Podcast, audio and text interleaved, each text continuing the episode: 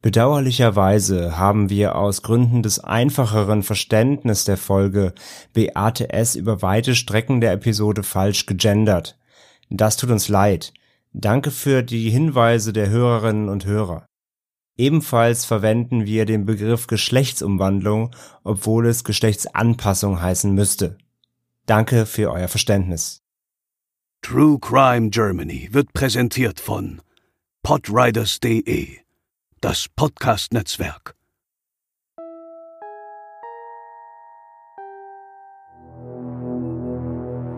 Brandenburg im Herbst 1989. Kurz vor der Wende sorgt in der DDR ein gefährlicher Serienkiller für Unruhe in der Bevölkerung. Seine Opfer sind Frauen, sein Fetisch Damenunterwäsche.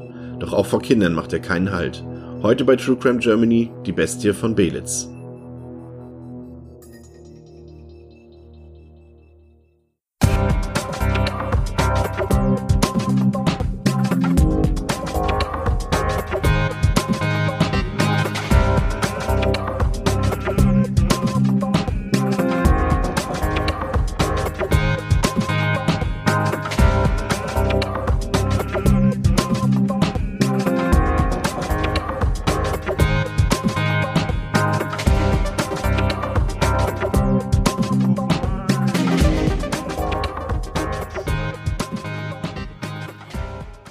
Hallo und herzlich willkommen bei der 44. Episode von True Crime Germany. Ich bin der Chris und an meiner Seite befinden sich wieder Lena. Hallo.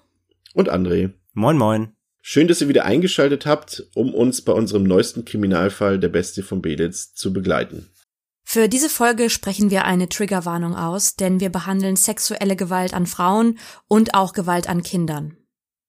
Und ein kleiner Hinweis noch, äh, einige von uns verwendeten Texten und Dokumentationen und äh, Podcasts widersprechen sich im Detail, besonders was die Tathergänge angeht. Wir bitten das zu berücksichtigen und wir haben so viele Quellen wie möglich einfließen lassen in unserer Berichterstattung. Um unseren heutigen Fall einordnen zu können, benötigt man im Grunde eigentlich keine historische Einordnung, denn die Taten, so wie sie stattfanden, also die Taten, die unser heutiger Serienmörder begangen hat, die hätten sich im Prinzip auch letzte Woche ereignen können. Warum ich den Fall trotzdem kurz ähm, für euch zeitlich einordnen will, begründet sich vielmehr in der schwierigen Ermittlungsarbeit, die sich durch die politischen Ereignisse, die sich ab den Herbstmonaten 1989 in Ost- und in Westdeutschland ereignet haben, ergaben.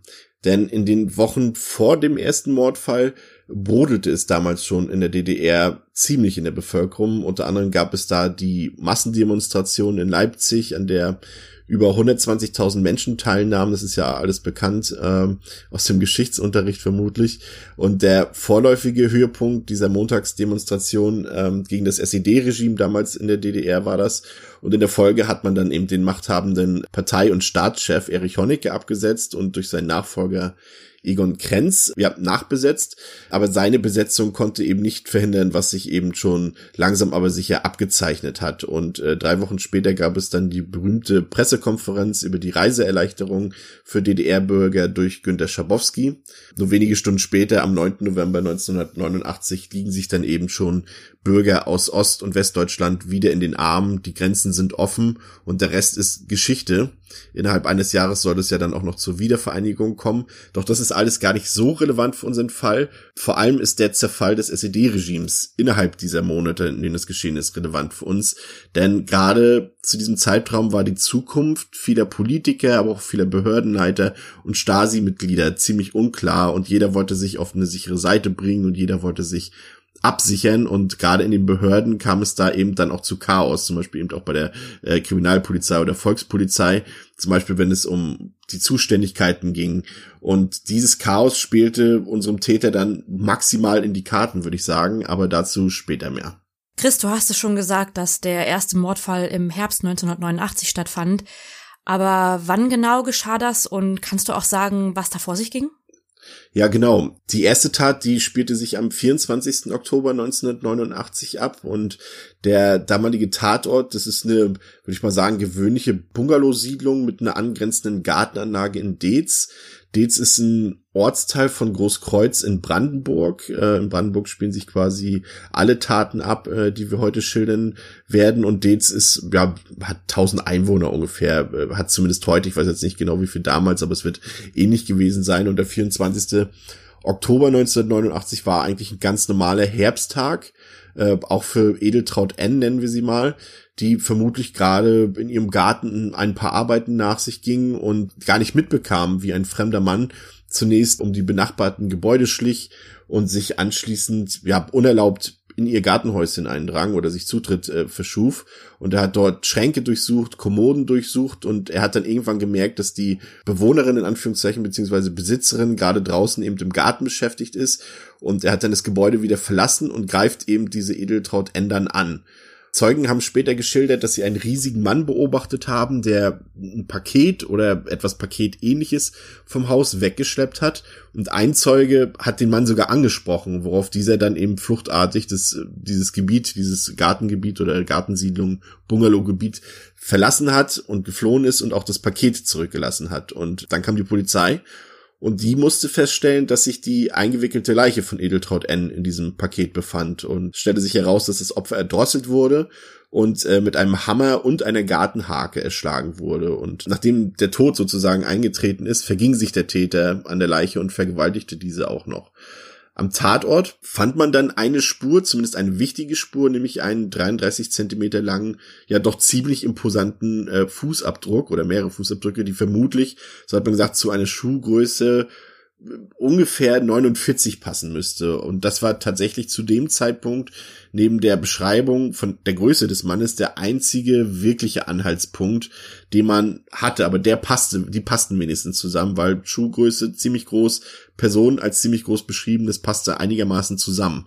Beschäftigt wurde damals Kriminaloberrat Volker Kelm von der Kriminalpolizei Potsdam mit diesem Fall und äh, er übernahm sozusagen federführend die Ermittlungen und man hat dann eben schnell versucht, irgendwie anhand des Opfers mögliche Motive oder Beziehungen zu der Tat zu ermitteln, aber man hat dann weder im privaten noch im beruflichen Bereich des Opfers irgendwelche verdächtigen Personen ausmachen können. Aber da war ja eben noch dieser Schuhabdruck und hier kann man dann tatsächlich etwas weiter, denn das Profil das gehörte nachweislich zu einem Schnürstiefel, den eigentlich nur sogenannte Sonderbedarfsträger trugen. Und da könnte man meinen, oder meinen, man könnte dann sagen, dass zum Beispiel die Nationale Volksarmee oder eben die Bereitschaftspolizei zu diesen Sonderbedarfsträgern gehörte.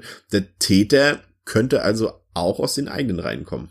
Ja, und Chris, du hast ja bereits jetzt erwähnt, dass dann eben kurz nach diesem ersten Fall die Mauer dann auch fiel und die Wendezeit eingeleitet wurde und dass es deshalb auch zu Problemen bei den Ermittlungen kam. Wie genau hat sich das dann ausgedrückt in den Ermittlungsarbeiten?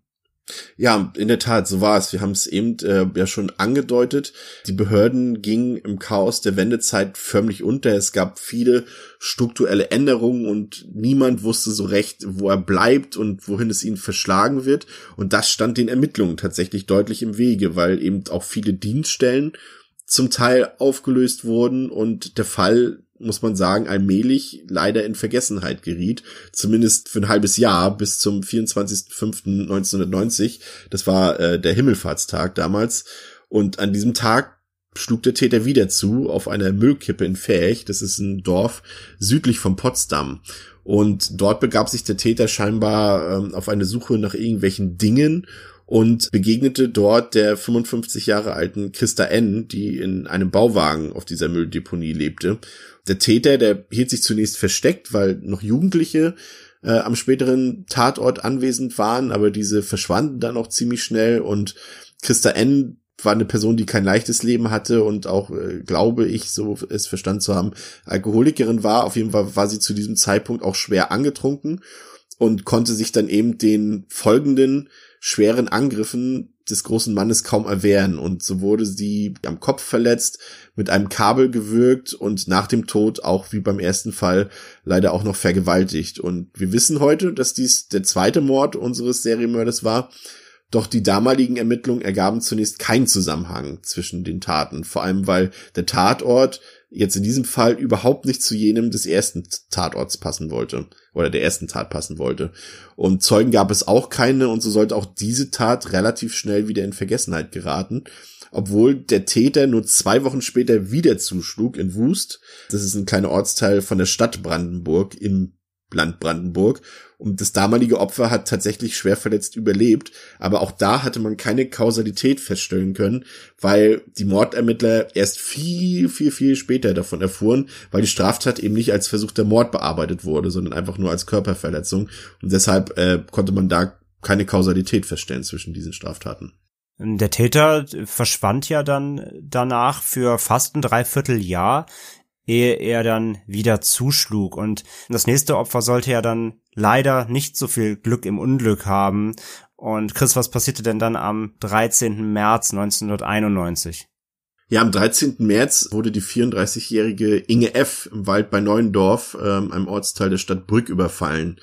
Und zunächst hatte der Täter Inge F. mehrere Minuten lang zwischen den Bäumen beobachtet, ehe er dann tatsächlich angriff. Und äh, dabei ging er noch skrupelloser vor als bei seinen bisherigen Taten. Er schlug zunächst die Frau nieder, ehe er ihr dann ins Gesicht trat, um anschließend noch mit einem Messer zuzustechen.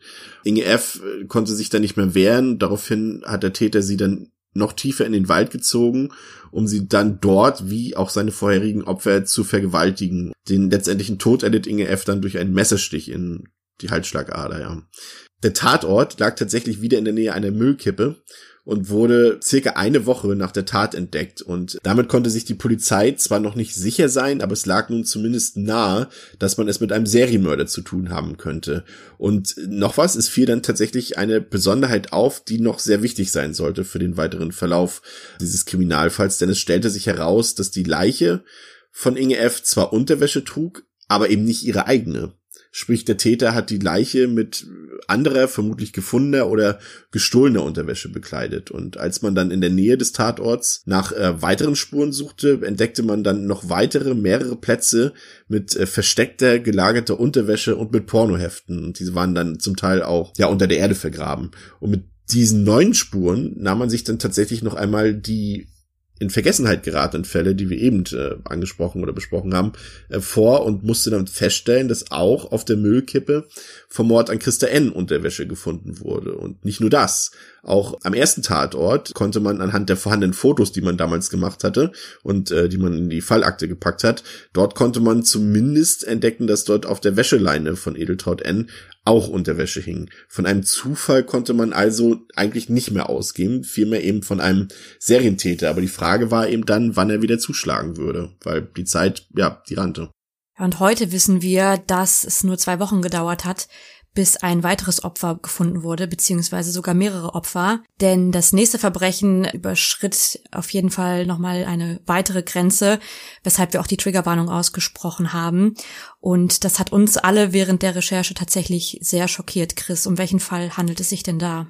Ja, äh, du hast es schon gesagt, es hat uns äh, ziemlich schockiert, was nachvollziehbar ist. Also es ging uns allen so. Am 22.03.1991 ging damals eine Frau gemeinsam mit ihrem gerade mal drei Monate alten Sohn, der sich logischerweise in einem Kinderwagen befand, in einem Wald bei Belitz spazieren. Und in der Nähe des Waldes äh, befand sich auch wieder eine Art Mülldeponie.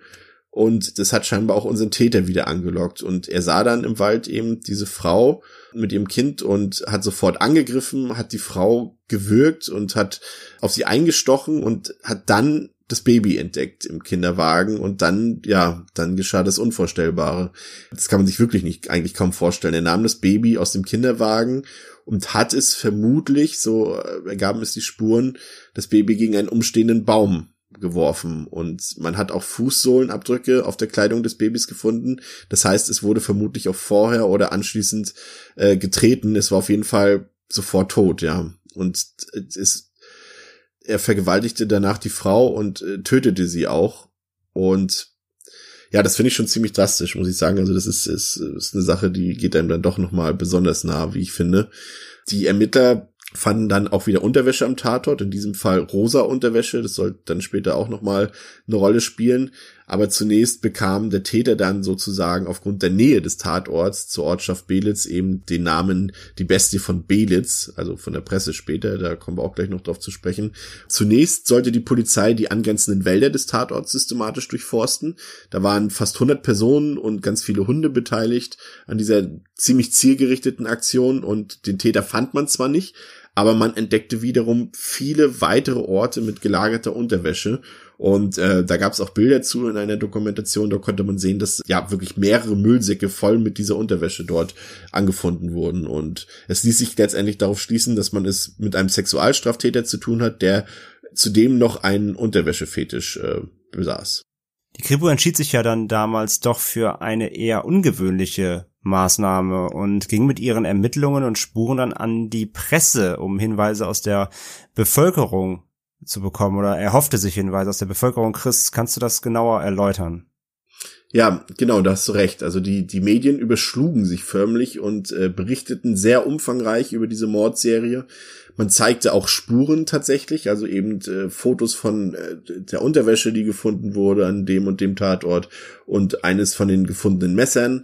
Und das Medienecho war wirklich riesig. Jedoch sorgten eben diese Umstände natürlich auch für große Verunsicherung in der Bevölkerung, vor allem eben auch in Brandenburg. Es machte sich Panik breit und das kann man ja auch durchaus nachvollziehen.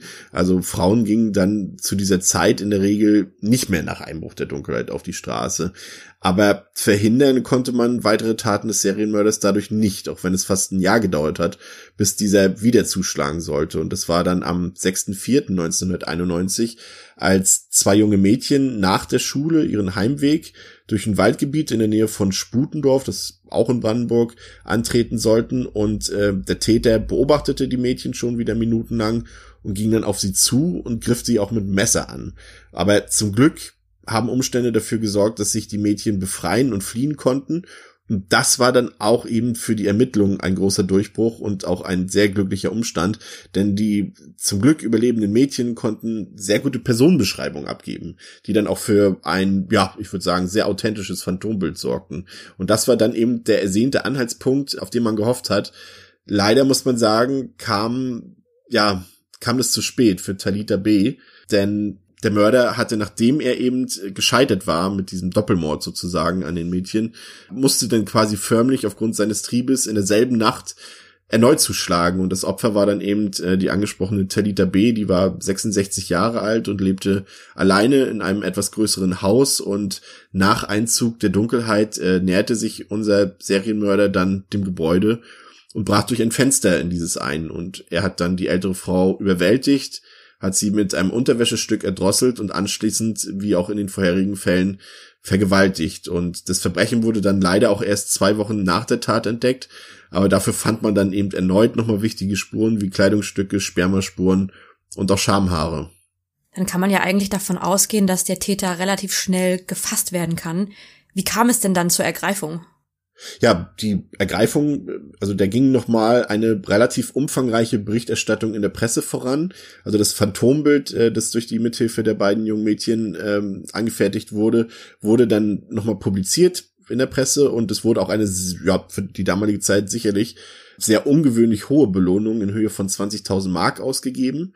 Und aufgrund dieser hohen Belohnung gab es, ja, gab es fast Bürgerwehr ähnliche Zustände. Also viele Leute haben sich in die angrenzenden Wälder bewegt, viele Anwohner auf dem Land äh, und haben nach dem Täter oder nach Spuren gesucht. Und am 1.8.1991 war es dann auch soweit.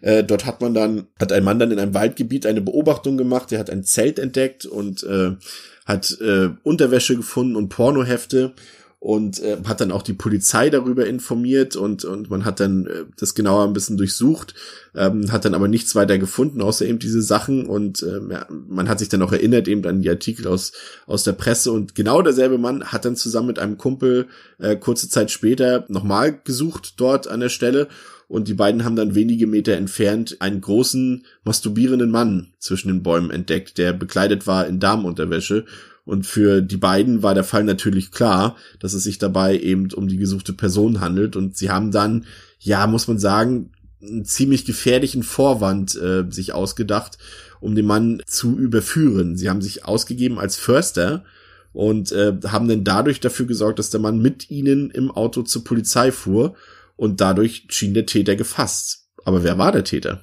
Genau, wir sprechen von der Bestie von Belitz, dem Rosa Riesen und auch den Mann mit den zwei Gesichtern.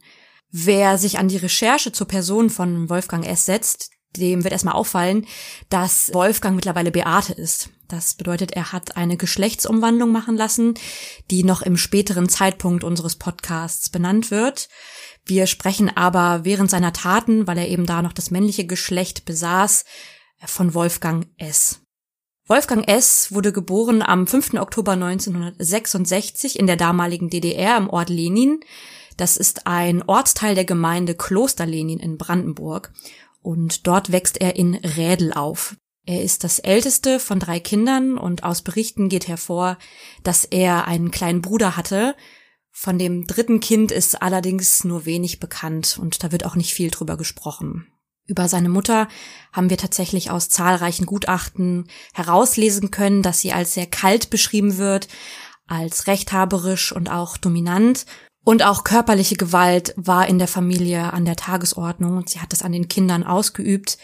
Das bedeutet, wir haben es hier generell schon mal mit einem schwierigen Verhältnis für die jungen Kinder zu tun gegenüber der Mutter. Und der Vater, der mischt sich einfach generell nicht ein. Der möchte keinen Ärger mit seiner Frau haben der überlässt eben die Beziehung ganz, ganz klassisch der Frau und setzt sich dann natürlich auch nicht für die Kinder ein, wenn die geschlagen werden oder gemaßregelt werden, wenn die Frau vielleicht einfach falsch mit den Kindern umgeht. Und das bedeutet, die Kinder können auch keine Beziehung richtig zu dem Vater aufbauen, sondern haben eigentlich immer nur die Mutter vor sich. Und ähm, es ist dann relativ schwierig, wie man sich vorstellen kann, eine Vorbildfunktion auch gerade bei Jungs zu haben, wenn sie keinen Vater haben, auf den sie zugehen können. Und deswegen ist diese Familie relativ zerrüttet. Und mit dieser Distanz und Kälte wachsen sie eben auf. Sie können auch keine Verbindung wirklich zur Mutter haben, weder zum Vater noch zur Mutter. Und so wird Wolfgang S. auch schon in jungen Jahren, man geht davon aus, dass er so zwischen sechs und acht Jahre alt war, fängt er an, einen besonderen Fetisch, so einen Trieb zu entwickeln. Und zwar ist es die Vorliebe für Frauenunterwäsche. Und die nächste Frau, die ihm da natürlich in den Sinn kommt, ist seine Mutter. Das bedeutet, er geht in das Schlafzimmer seiner Eltern, er macht den Schrank seiner Mutter auf und greift sich die Unterwäsche seiner Mutter, er fässt sie an, er riecht an ihr, er zieht sie auch an, er möchte einfach wissen, wie fühlt es sich an. Es ist eine, eine Neugierde, eine kindliche Neugierde, die sich dann in den späteren Jahren in eine wirkliche Obsession entwickeln sollte. Und diese Unterwäsche wird für ihn so ein richtiger Trigger, so eine Befriedigung, ein, ein Schlüsselerlebnis, denn die Unterwäsche lässt ihn eine Nähe zu seiner Mutter spüren, die er durch sie gar nicht bekommen kann, die er auch nie so erfahren hatte, weil sie eben eine sehr kalte Person war. Und er entwickelt auch Angewohnheiten, die denen eines Säuglings gleichen. Also er kotet zum Beispiel ein, er uriniert sich ein, er ist ein Bettnässer. Diese negativen Gefühle, die er mit seiner Mutter verbindet, vielleicht diese Angstgefühle, wann wird sie wieder schlagen, wann wird sie wieder laut, ähm, die kann er dann einfach darüber loswerden, dass er sich wieder wie ein, ein Baby verhält. Und das tut er natürlich in die Unterwäsche seiner Mutter, die dann so ein bisschen einer Windel gleicht, also ein, ein Kleidungsstück für Frauen, was er allerdings als Windel für sich ausnutzt. Und dieses Verhalten bleibt natürlich nicht lange unentdeckt. Ich meine, in einem Haushalt, wo dann auf einmal ganz viel Frauenunterwäsche fehlt oder benässt wurde, er findet die Mutter natürlich raus und das Resultat ist ganz klar, die Unterwäsche wird ihm weggenommen und das Schlafzimmer der Eltern wird verschlossen. Das heißt, sein Trieb bleibt im eigenen Elternhaus unter Verschluss und er muss andere Möglichkeiten finden, diesen Trieb, der ja nun in ihm drin ist, auszuleben. Und dann gibt es eine weitere einschneidende und irreparable Szene in seinem Leben, und zwar im Kindergarten. Denn da stellt er sich in einen Schrank und er uriniert in ihn.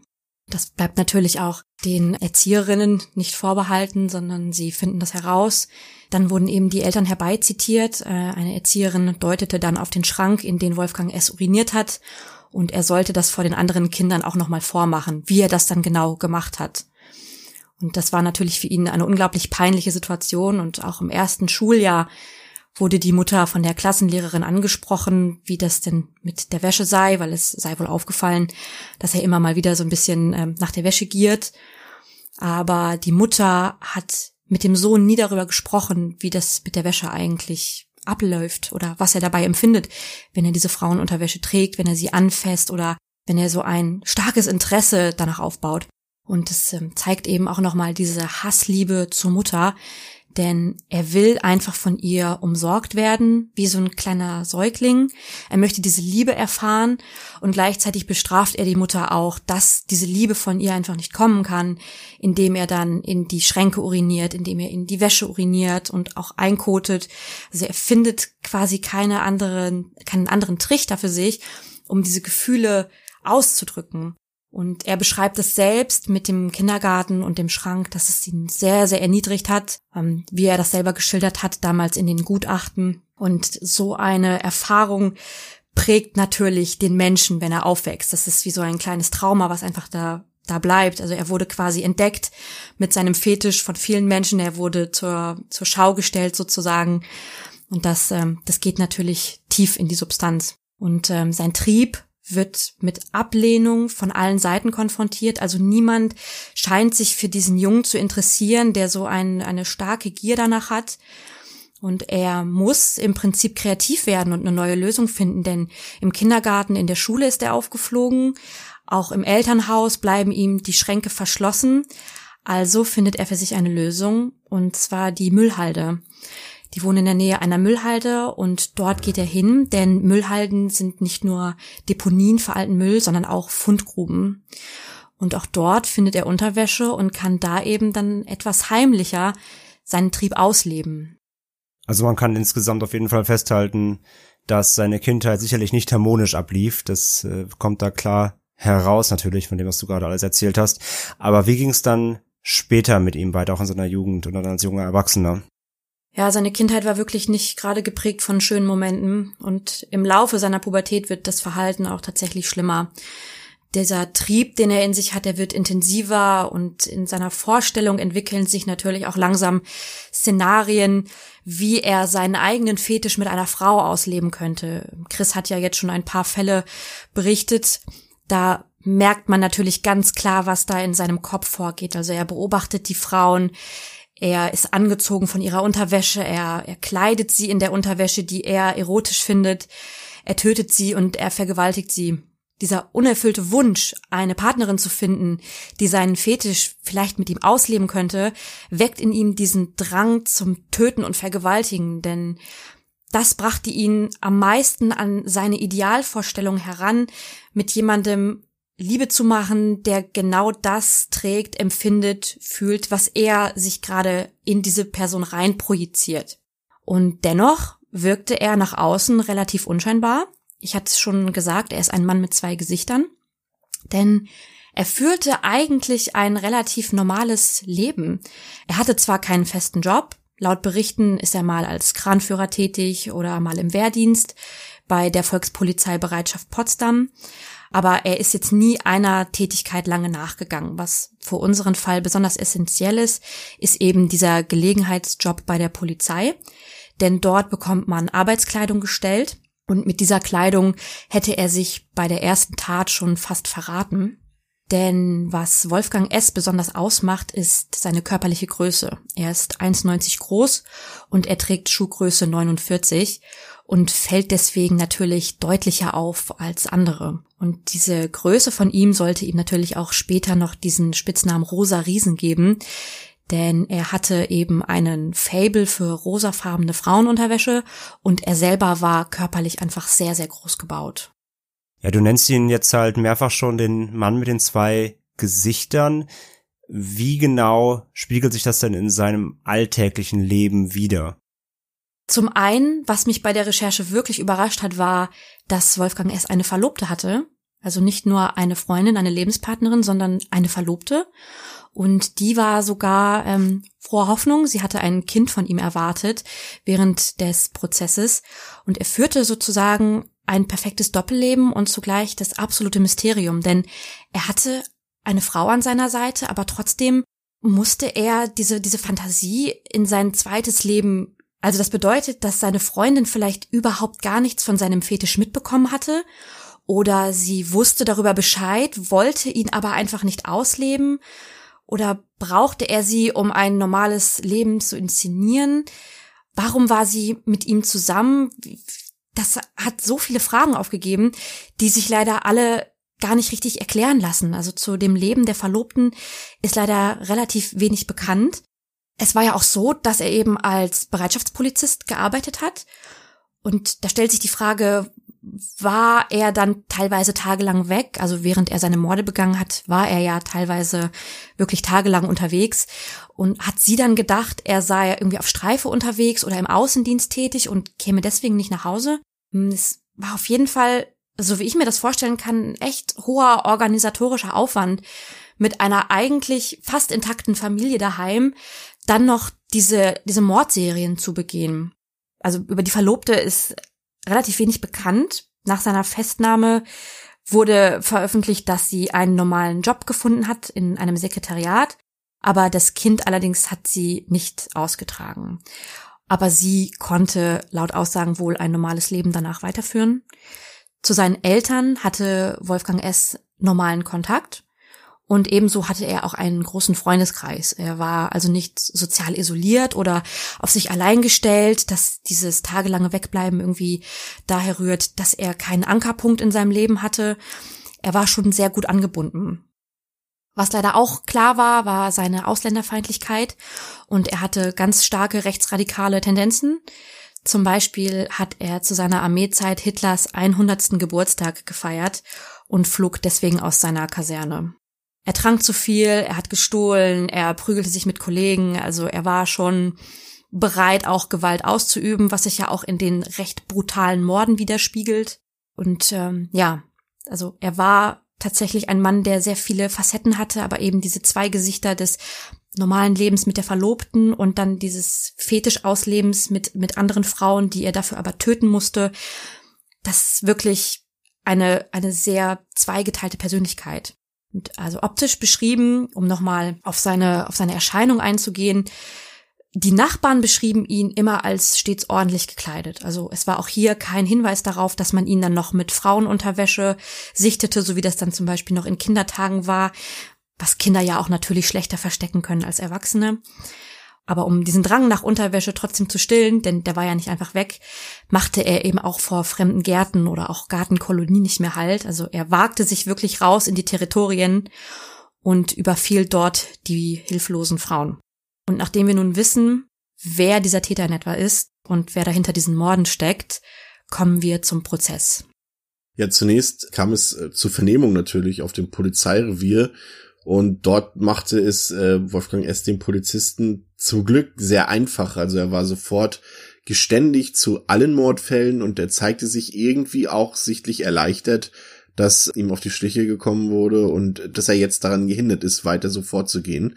Was ich noch interessant finde, ist, dass später bekannt wurde, dass sich nach der Fahndung in der Presse die Eltern von Wolfgang S. Verlobter, von der du ja auch gerade gesprochen hast, Lena, dass die sich gemeldet haben, weil diese eben Ähnlichkeiten mit ihrem Schwiegersohn zum Phantom, also mit ihrem Schwiegersohn in Spee, zum Phantombild feststellten, doch dem Hinweis wurde wohl nie so richtig nachgegangen. Aber nun zu dir, André, du hast dich ja mit dem anschließenden Gerichtsprozess äh, beschäftigt.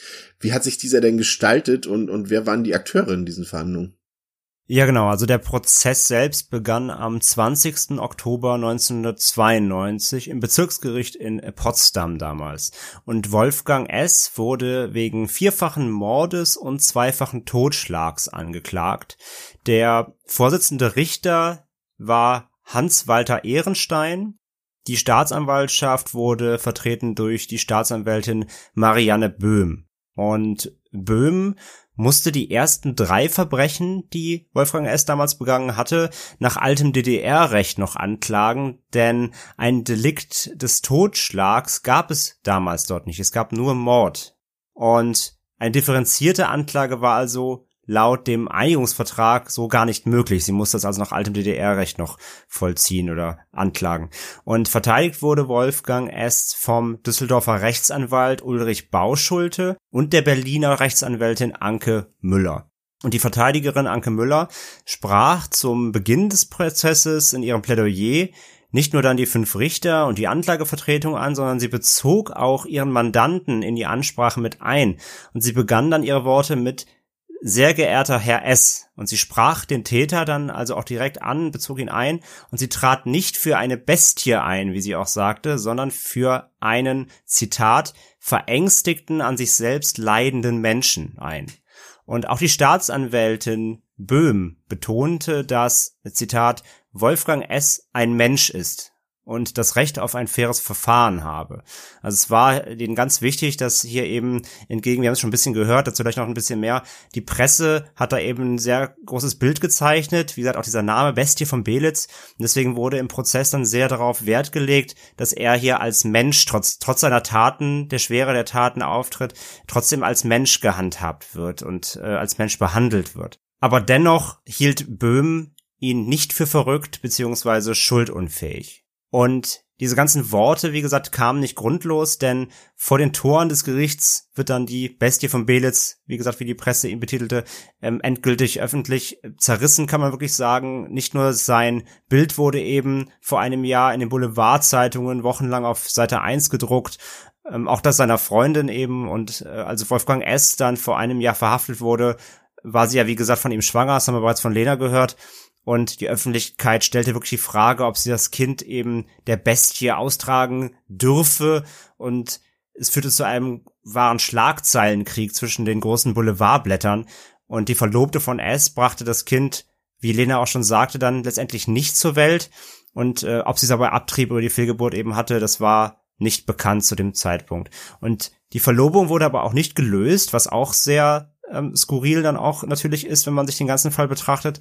Und die Freundin von S bekam dann im Spätsommer, wie gesagt, einen Posten und das hat Lena ja angerissen. Und ironischerweise ähm, bekam sie wohl, das sagen die Quellen, bekam sie eine Sekretariatsstelle in einem dieser Boulevardmagazine, die diesen Fall maßgeblich ausschlachteten. Das ist ja auch wirklich sehr, sehr skurril, dass sie dann freiwillig in so eine in so eine Position geht, ähm, wo über sie berichtet wurde.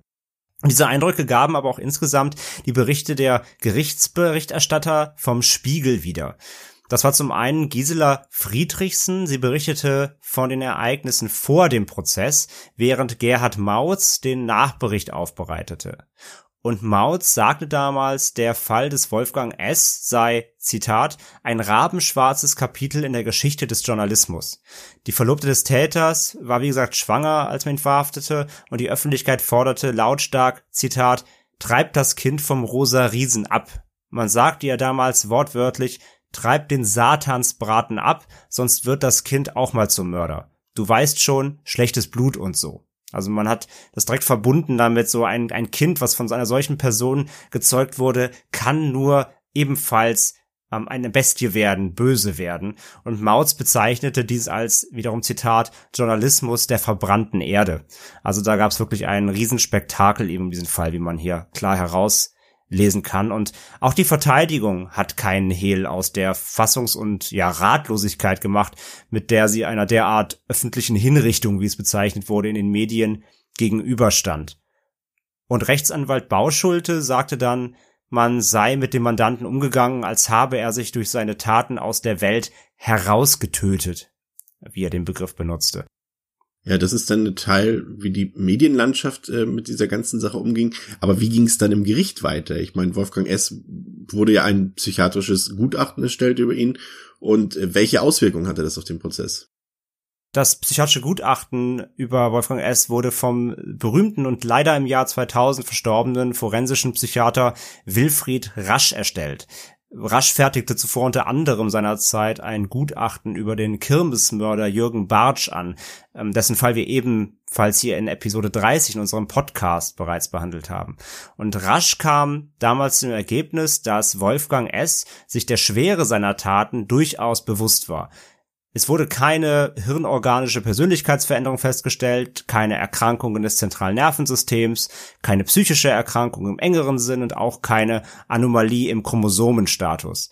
Rasch stellte eine sexualpathologische Entwicklung fest, in der sich fetischistische, koprophile, transvestitische und sadistische Elemente finden. Eine, Zitat, schwere andere seelische Abartigkeit im gesetzlichen Sinne. Rasch glaubte aber, dass der Paragraph 21 des Strafgesetzbuches, der die verminderte Schuldfähigkeit regelt, bei der Strafmessung zur Anwendung kommen sollte. Er empfahl dann auch weiterhin den Angeklagten gemäß Paragraph 63 in einem psychiatrischen Krankenhaus unterzubringen. Und die Entscheidung darüber, ob Wolfgang S. voll und ganz oder nur bedingt für seine Verbrechen zur Verantwortung gezogen werden kann, fiel dann aber erst in der Hauptverhandlung, weil Rasch wollte sich vor dem Prozess nicht darauf festlegen, ob es seine Opfer im Affekt oder vorsätzlich getötet hatte. Rechtsanwalt und Verteidiger Ulrich Bauschulte widersprach in seinem Plädoyer übrigens dem Gutachten von Rasch und beantragte dann Freispruch und Einweisung in eine psychiatrische Klinik wegen Schuldunfähigkeit, der nach Paragraph 20 des Strafgesetzbuchs geregelt ist. Und wie hat sich dann das Gericht letztendlich entschieden?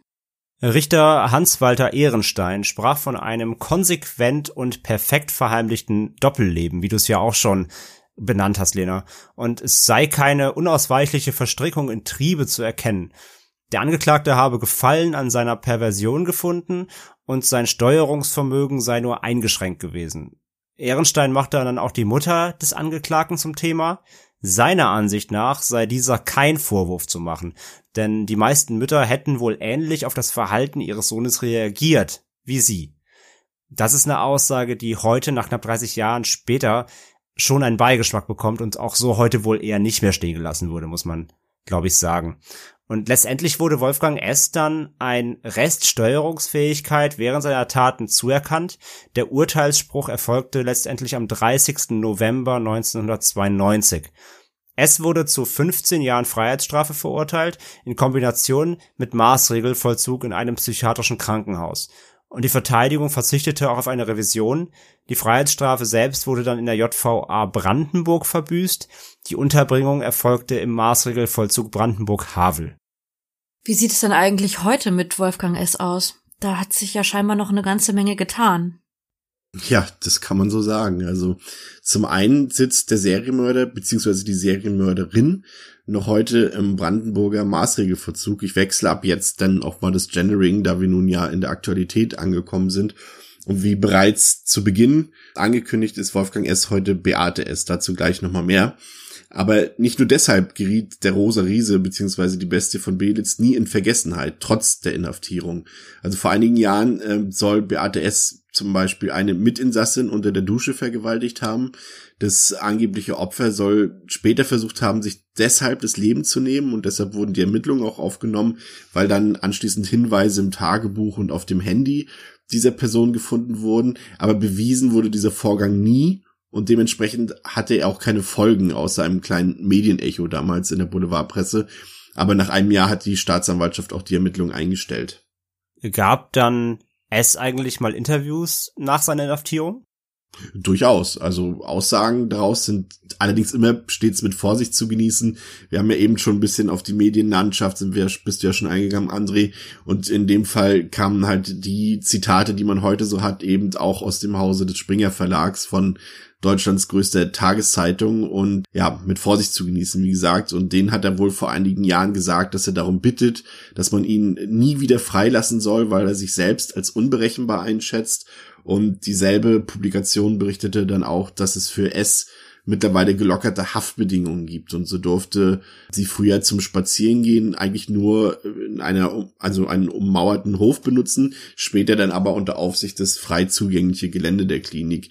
Doch schon zwei Jahre damals nach der Inhaftierung gab es eine Hafterleichterung nachdem es Fortschritte in der Therapie gab. Und es wurde äh, zu jener Zeit damals beim Kauf von Pornoheften in einer Tankstelle gefilmt. Und es sorgte für einen riesigen Aufschrei in der Presse und natürlich auch in der Bevölkerung. Und es ging dann tatsächlich so weit, dass die Lockerungen umgehend auch wieder zurückgenommen wurden. Und damit sind wir auch wieder beim Ursprungsthema, denn die Bilder der Überwachungskamera zeigen es eben auch wieder in Frauenkleidern und in Schuhen. Und äh, Jahre später nach mehreren gescheiterten Anläufen beschloss dann das Amtsgericht, dass sich Wolfgang nun Beate S. nennen dürfe und dass ihr eine staatlich finanzierte Hormonbehandlung zustehe. Zwischenzeitlich gab es dann wohl auch noch einen verhinderten Mordversuch an Beate S. Also ein junger Mann soll vor ein paar Jahren äh, in die in die Anstalt eingedrungen sein und äh, hat einen Wachmann bedroht mit einer Armbrust, um sich Zugang zur geschlossenen Psychiatrie zu verschaffen, um Beate S. zu töten. Aber der Mann konnte äh, ja überwältigt werden und festgenommen werden. Gibt es denn die Möglichkeit für Beate S. wieder auf freien Fuß zu kommen? Ich glaube nicht. Also ich denke nicht. Also rein rechtlich wird jedes Jahr vom Landgericht Potsdam geprüft, ob äh, Beate S. im Brandenburger Maßregelvollzug bleiben muss. Dazu holt man sich dann auch diverse Stellungnahmen natürlich ein von, von, von Experten. Aber ich denke, selbst wenn sich mal an dem Zustand etwas verändern sollte, dann wohl nur eher die Örtlichkeit der Unterbringung. Ja, also ich, ich glaube, das ist alles, was wir zu dem Fall letztendlich sagen können. Ich finde, das ist tatsächlich ein sehr, ja, ein grausiger Fall, ein spektakulärer Fall, der auch tatsächlich, äh, ja, auch schon, zumindest mir, obwohl ich ja damals auch in der DDR geboren bin und, und ja auch äh, eben, äh, sag ich mal, in den neuen Bundesländern aufgewachsen bin, war mir der Fall im Vorfeld tatsächlich gar nicht so bekannt, obwohl er ja wirklich eigentlich sehr spektakulär ist. Deswegen, aber ich glaube, der hat uns alle gerade eben diese Geschichte eben auch mit dem mit dem Baby, aber auch generell einfach, weil es auch immer diese Sexualdelikte an Frauen sind und einfach grausam, grausame Taten, er hat uns da auch hier wieder die Recherche, glaube ich, äh, doch emotional auch wieder ganz schön mitgenommen, ja. André, bevor wir äh, die heutige Folge beenden, haben wir noch was. Was Neues. Einen neuen Podcast. Genau, aber nicht von uns. Denn wir möchten noch, bevor wir euch dann heute ent entlassen, eine kleine Empfehlung aussprechen, denn Bayern 3 hat einen Podcast gestartet. Natürlich über True Crime. Der nennt sich True Crime Aussage gegen Aussage. Und bereits im letzten Jahr gab es da zwei Staffeln und die neueste ist eben jetzt ähm, noch sehr aktuell. Und es geht darum, dass zwei Moderatoren, das ist einmal die Bayern drei Moderatorin Jacqueline Bell, die auch Synchronsprecherin unter anderem ist für Game of Thrones oder How I Met Your Mother, also auch berühmte Serien, die spricht dort zusammen mit Dr. Alexander Stevens, einem promovierten Juristen und Fachanwalt für Strafrecht, über Fälle, in denen es eben gerichtlich Aussage gegen Aussage stand, wo also ähm, ja quasi der der die Entscheidung der der das, der Urteilsspruch anhand von zwei Aussagen getätigt werden musste, die sich gegenüberstanden. Und es wird eben analysiert, wie solche Entscheidungen getroffen werden, anhand von Zeugenaussagen, anhand von äh, Verhörtechniken, Glaubwürdigkeit der Aussagen und so weiter. Und es wird eben ergründet und eben vor allem hier mit dem Fachwissen von Stevens wird besprochen, wie man in so einem Fall vorgeht und wie man dann wirklich entscheidet, sich für das Richtige entscheidet, im, im besten Fall natürlich. Und ein sehr spannender Podcast eben, der auf sechs Episoden jetzt in dieser zweiten Staffel hier zu hören ist, kann man auf der Bayern 3 Webseite hören oder bei Spotify. Ähm, also hört da gerne mal rein, ihr findet die, die Links auch bei uns in den äh, Show Notes. Und können wir euch nur empfehlen, ist wirklich sehr, sehr spannend, vor allem, weil man mal ein bisschen hinter die, hinter die Kulissen auch blicken kann gerade und eben durch diese Fachmeinung eben von dem ähm, Dr. Stevens da einen schönen Einblick bekommt, wie solche, wie solche Prozesse, wie solche Vorgänge dann im Gericht auch, äh, ja, eben entschieden werden. Danke, André. Und danke natürlich an euch, äh, dass ihr wieder dabei wart und euch unsere neue Episode angehört habt. Äh, die nächste Folge gibt es dann am 7. Februar äh, bereits und wir hoffen, dass ihr wieder dabei seid und bis dahin bleibt bitte sicher und hört wieder rein bei True Crime Germany mit André, Lina und Chris. Auf Wiederhören. Macht's gut. Ciao, ciao. Tschüss. Ciao.